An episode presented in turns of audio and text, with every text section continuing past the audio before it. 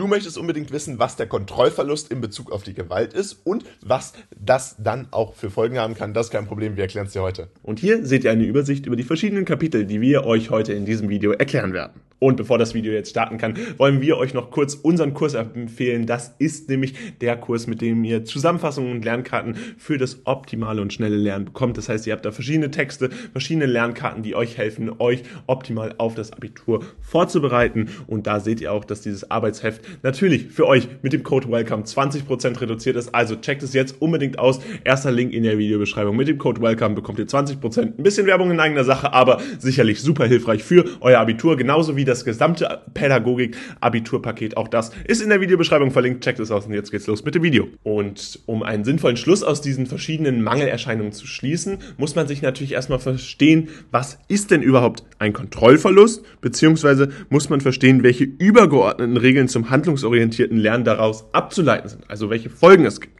Und ganz klar ist, der Lernende muss selbst reflektieren, Handlungen beziehungsweise auch sein eigenes Verhalten. Außerdem lernt er durch das Erlebnis, dieser Erlebnistherapie nach Kurt Hahn ja, dass der Begriff der Reflexion hierbei insbesondere ins Zentrum gerückt ist.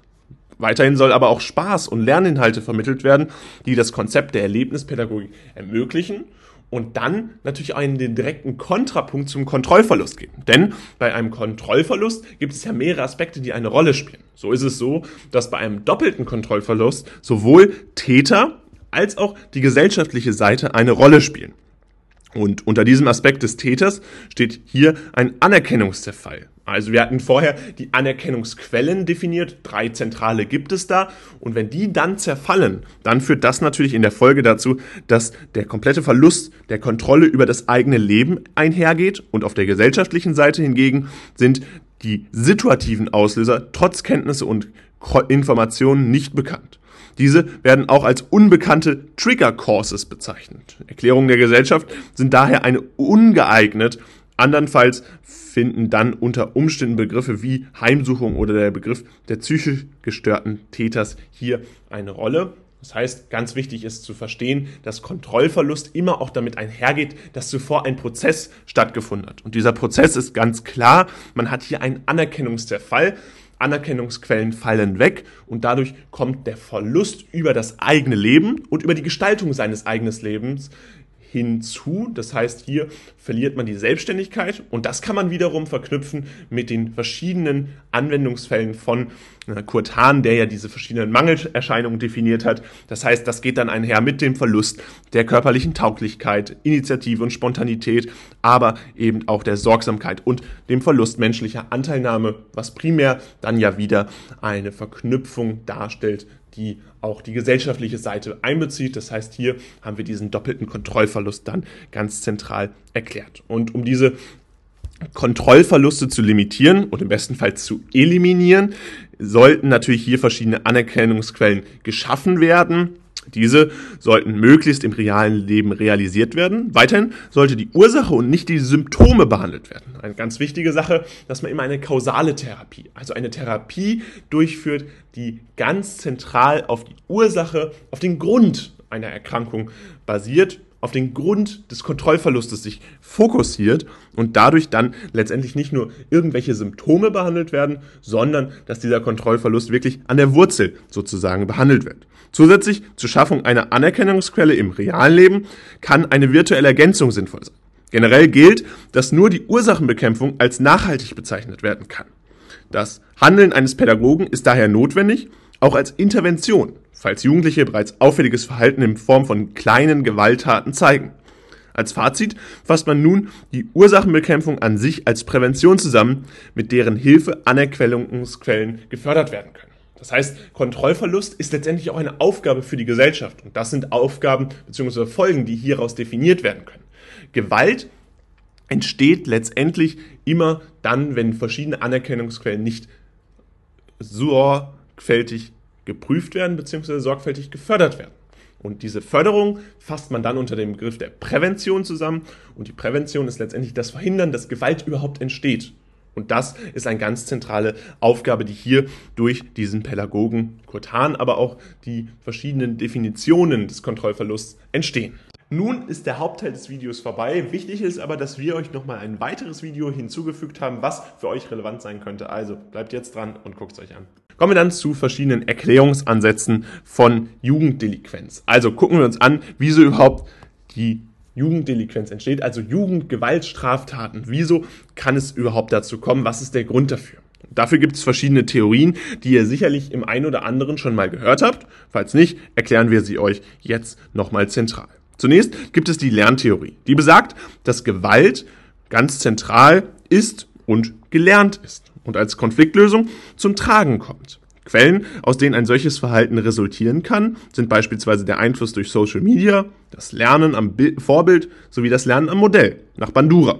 Ein weiterer Pädagoge, der dieses Lernen am Modell definiert hat. Dieses basiert auf der Beobachter-Modell-Interaktion. Der Beobachter beobachtet die Auswirkungen, die das Verhalten auf das Modell dann hat. Und dadurch findet eine Verstärkung statt. Das heißt, Gewalt wird gelernt und man sieht, dass das eine Lösung sein kann.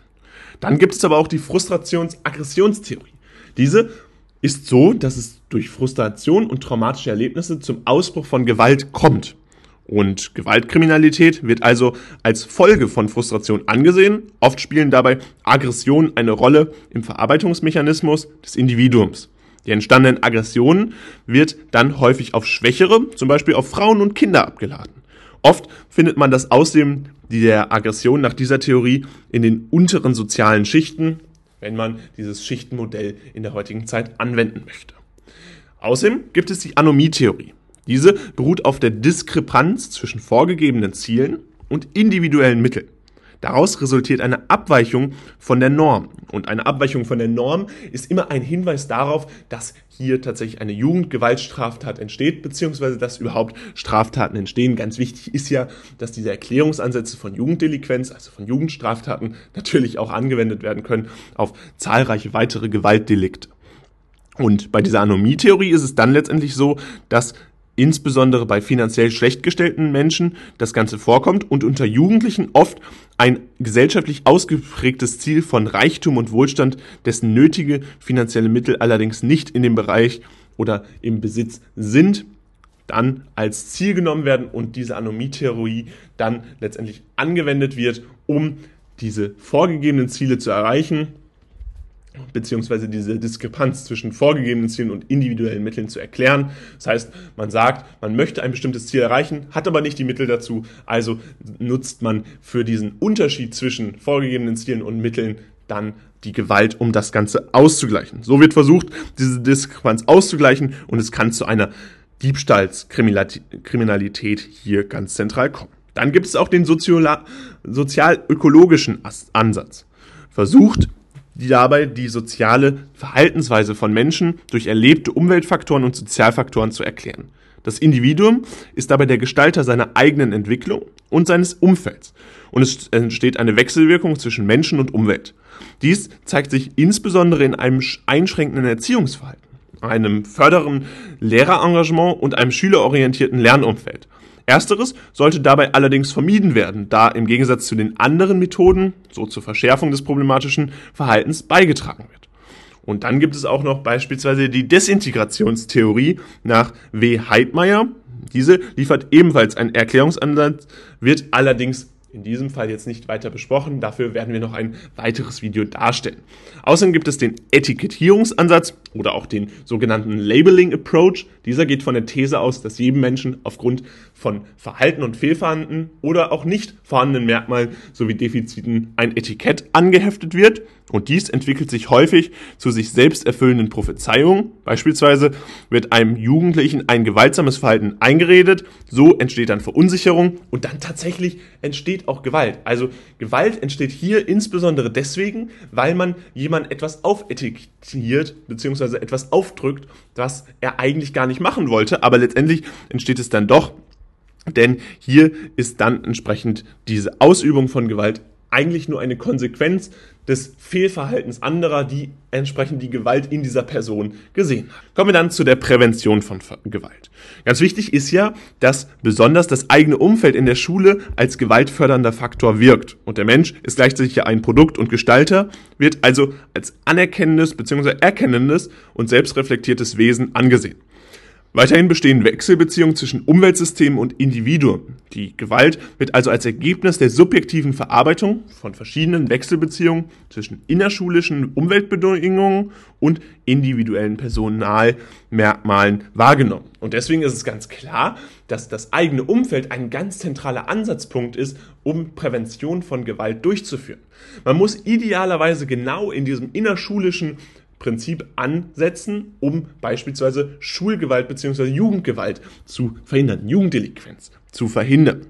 Lösungsmöglichkeiten bestehen in einem fördernden Lehrerengagement und der Gewährleistung von Lehrererfolgschancen so stehen Erzieher und Individuum permanent in Interaktion und es entsteht eine gemeinsame Kommunikation. Gemeinsame Kommunikation und generell Kommunikationstechniken sind dabei für eine ideale Prävention von Gewalt ganz wichtig, denn so lassen sich Konflikte bereits vor der Entstehung lösen oder können entsprechend ohne Gewalt dann, falls sie entsprechend entstanden sind, gelöst werden.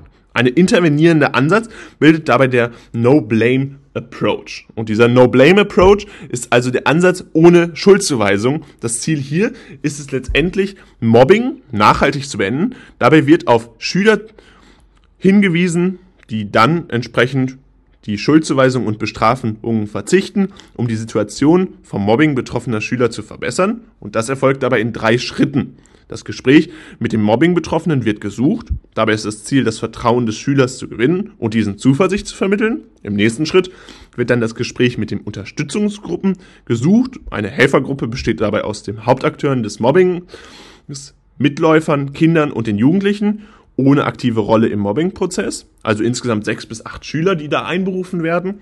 Und dann geht man dazu über, im letzten Gespräch Nachgespräche zu führen, die nach einer Zeit von circa ein bis zwei Wochen diese Gespräche dann nochmal stattfinden lassen, mit jeder Person einzeln stattfinden lassen und zu gucken, hat sich denn überhaupt was geändert. Eine Hilfestellung in dieser Sache gibt dabei die Mobbing-App Exclamo. Das ist natürlich hier eine unbezahlte Werbung, aber mit diesem äh, Mobbing-App haben wir ein Beispiel dafür, wie entsprechend Mobbing verhindert werden kann, also Anti-Mobbing betrieben werden kann. Sollten Schüler sich nicht trauen, im realen Leben über Mobbing zu sprechen, so kann man mit Hilfe dieser App trotzdem eine Kommunikation ermöglichen. Da nun auch Cybermobbing ein zentrales Problem in der heutigen digitalisierten Welt ist, kann dies ebenfalls kommuniziert werden. Also ihr seht, es gibt ganz verschiedene Präventionsmaßnahmen, die inzwischen auch digital stattfinden und die auch auf Cybermobbing, also digitales Mobbing im Internet reagieren. Schüler können sich innerhalb der App im Fall von Mobbing anonym als Mentoren wenden. Das zentrale Ziel ist es dabei, die Hemmschwelle des Täters zu erhöhen, da sie nun über die App gemeldet werden können. Ein letzter, sowohl intervenierender, aber auch präventiver Ansatz ist das Coolness-Training. Also hier soll den Kindern das Thema Gewalt näher gebracht werden und durch Zuhilfenahme der konfrontativen Pädagogik soll so die Entwicklung von Teamgeist, Akzeptanz und auch einer Lobkultur etabliert werden. Also, man soll ganz zentral sich gegenüber verschiedenen Menschen stellen und diesen auch mal Lob gegenüberbringen. Diesen eine gewisse Akzeptanz gegenüber Verhalten vorbringen, welches man vielleicht selbst anders machen würde.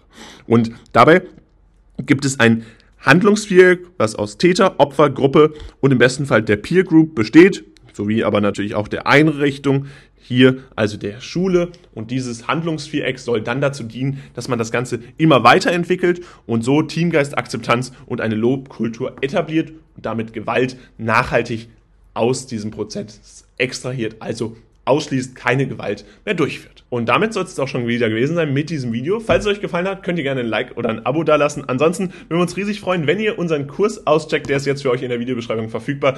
Ansonsten gibt's dort aber auch noch das Gesamtpaket rund um die gesamte Oberstufe in Pädagogik und Erziehungswissenschaften als Vorbereitung für euer Abitur. Jetzt mit dem Code WELCOME 20% reduziert. Checkt es gerne aus und dann sehen wir uns ganz bald wieder. Haut rein und ciao.